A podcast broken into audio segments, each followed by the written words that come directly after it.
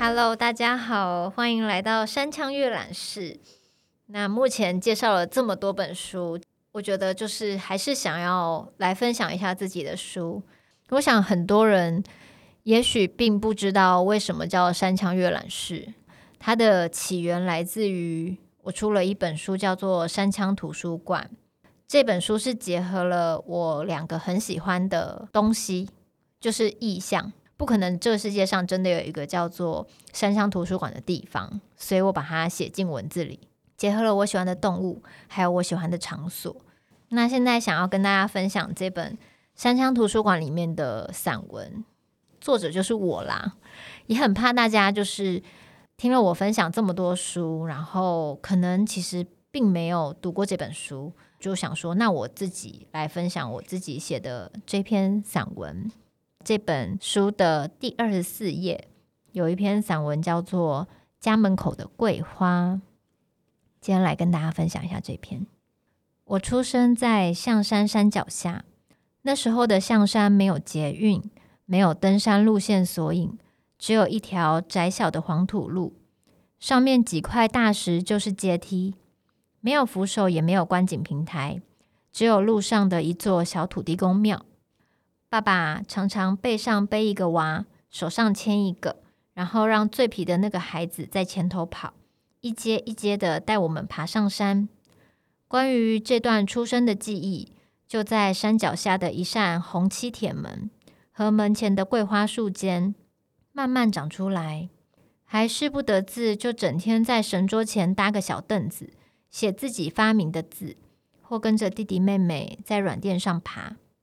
偶尔骑个三轮车在院子里转圈，看着妈妈栽种一盆盆稀奇古怪的兰花，对家人和家的印象就是从这样的地方开始的。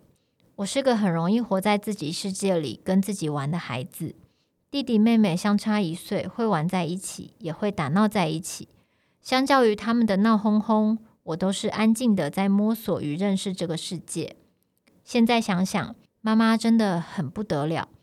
在跟我差不多年纪的时候，就要一个人顾三个小孩，而且还是三个没有成型，在地上蠕动，没事就乱扔玩具，一跌倒就要哭，没事就要哄，饿了就吵着要吃的娃娃，是要有多大的爱和耐心？光回想我就捏了一把冷汗。还好我是属于比较好带的那一个，偶尔也会帮忙顾弟弟妹妹，大概是看到两个比我还小又在胡闹的孩子。会不自觉地明白自己是姐姐，跟满脸鼻涕眼泪的娃娃不一样，于是也有样学样的像个小妈妈一样照顾起弟弟妹妹。不过这一切大概在我身高被弟弟妹妹超越后就再也没有了。我对他们两个的呵护仅限于那个时期，长大之后只有他们照顾我的份。有一次妈妈要出门找邻居，叮嘱我把弟弟妹妹看好，千万别开门让他们跑出去。他一下就回来，我信心满满的跟他说：“好，那你要赶快回来。”但妈妈出去不到半个小时，弟弟就醒了，吵着要找妈妈。我一直跟他说：“妈妈很快会回来，你不要哭。”但他依旧哭得惊天动地，还一边尖叫。我只好说：“妈妈真的不在家，等一下就会回来，不然我带你去门口看一看。”我就领着他，想说打开门让他看看，妈妈既不在里面，也不在外面。以为他就会停止哭闹了，结果我的门才刚开一个小缝，他就要冲出去。我一看不对劲，赶紧拉着他的手，一抬眼看见门外坐着两个大男生，我请他们帮忙我把弟弟推回屋里。他们愣了一下，下车帮我把弟弟拉回来。我说了一声谢谢，赶紧把门锁上，心想差一点就要闯祸了，一颗心扑通扑通的跳，连忙拽着弟弟回房间哄。还好，妈妈不久后就回来了。最近家里的桂花看起来奄奄一息，想是没有充足的阳光和通风的关系，搬到楼下的门外摆着。突然想起了那一天，那两个大男生坐在机车上，一边聊天一边倚着对方的肩膀的朦胧画面。合上门，我才发现那晚我撞见了的是爱情。他们那一愣。不是因为我吵闹的弟弟，而是我出声喊他们，让他们回神的瞬间。那个门缝夹着一小撮需要被放进手心搓揉，才能散发出淡香的细小花瓣。而我家门口的桂花，今年一朵都还没有开。好了，阅读完毕。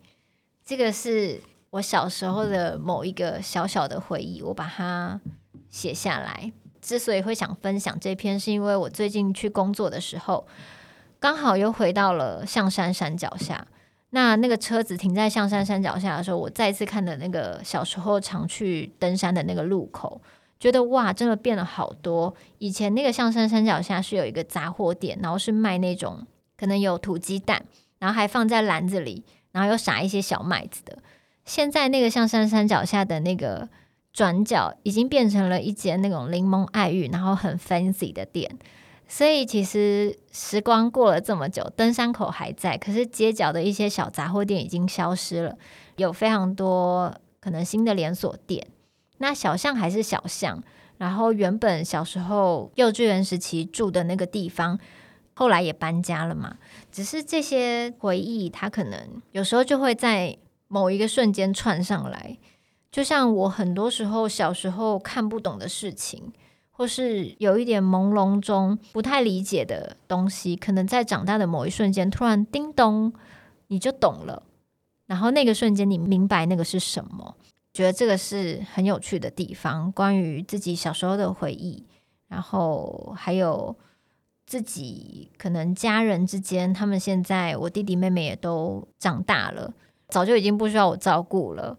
而且我弟弟妹妹现在还有小孩了，就是我觉得这个东西，即使那个时光推进，场景啊、人物都不太一样了，可是那个最初的原点，有时候这些小小的感动，或是小小的一个关于人生有时候回忆的东西，都还是会在某一个瞬间，很像一道光突然照过来，你突然想起来的那个东西。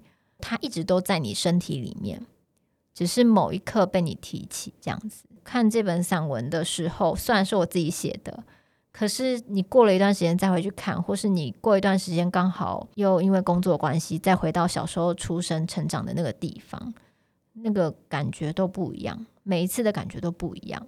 有时候旧地重游，或是回到最初小时候很单纯的那个自己。然后再反思一下现在，我觉得都是很好的成长历程跟养分嘛。今天就是好像很害羞的跟自己分享了自己的散文，但是我也是蛮想知道我自己阅读我自己的散文是怎么样的，因为在写的时候并没有一边朗读它。那刚刚朗读了一下，也觉得蛮有画面的，希望你们可以感觉到。那种小巷里面，很多人家家户户门口都会种一一盆桂花，然后细细小小的揉在手心里，香香的，就像某一些爱情萌发的瞬间，它可能也是需要在手掌心里轻轻呵护、搓揉，给它温暖，它才会散发出香气。那现在已经比较多元了嘛？我以前小时候当然不太知道说爱情是什么，也不太知道说。谈恋爱是什么？只是小时候大部分，例如说你看到就是爸爸妈妈，你就是成长的环境也大部分都是男女，所以当你看到两个男生在一起的时候，你可能不会意识到那是爱情，你可能会觉得那是朋友。再长大到我们现在，已经越来越多元了，任何情感的存在本来都是存在的，只是你有没有看到？有点像是天空上的星星，它一直都在。只是要天暗的时候，你才可以看到星星的光，但它没有不在过。就像那些爱情，不论形式，不论就是性别，我觉得在现在已经越来越让大家明白了。希望大家越来越能明白，这样的爱情就是爱情而已，它无关乎你喜不喜欢或你看顺不顺眼。就是我很不希望大家会用那种比较批评的角度去看待这些。每个人的爱情都是需要被细心呵护的。很谢谢，就是那个时候在门口的那那两个在谈恋爱的男生，帮我把我弟推回来，不然我弟跑出去，一个幼稚园的我到底是要去哪里找他？感谢他们在谈恋爱之余，还有帮我 抓我弟弟这样子，所以我妈回来的时候，我才没有被骂。嗯，然后分享这个小小的瞬间，还有我长大以后才明白，原来我撞见了那一晚的那一刻的带着桂花香的美好的爱情。祝福大家，不管是生活跟感情都顺顺利利。不管你喜欢男生女生，或是你两个都喜欢，都祝福你。希望你们得到属于自己的香气，然后也希望有人把你们呵护在手掌心。那我们今天的山羌阅览室就到这边结束，下次见。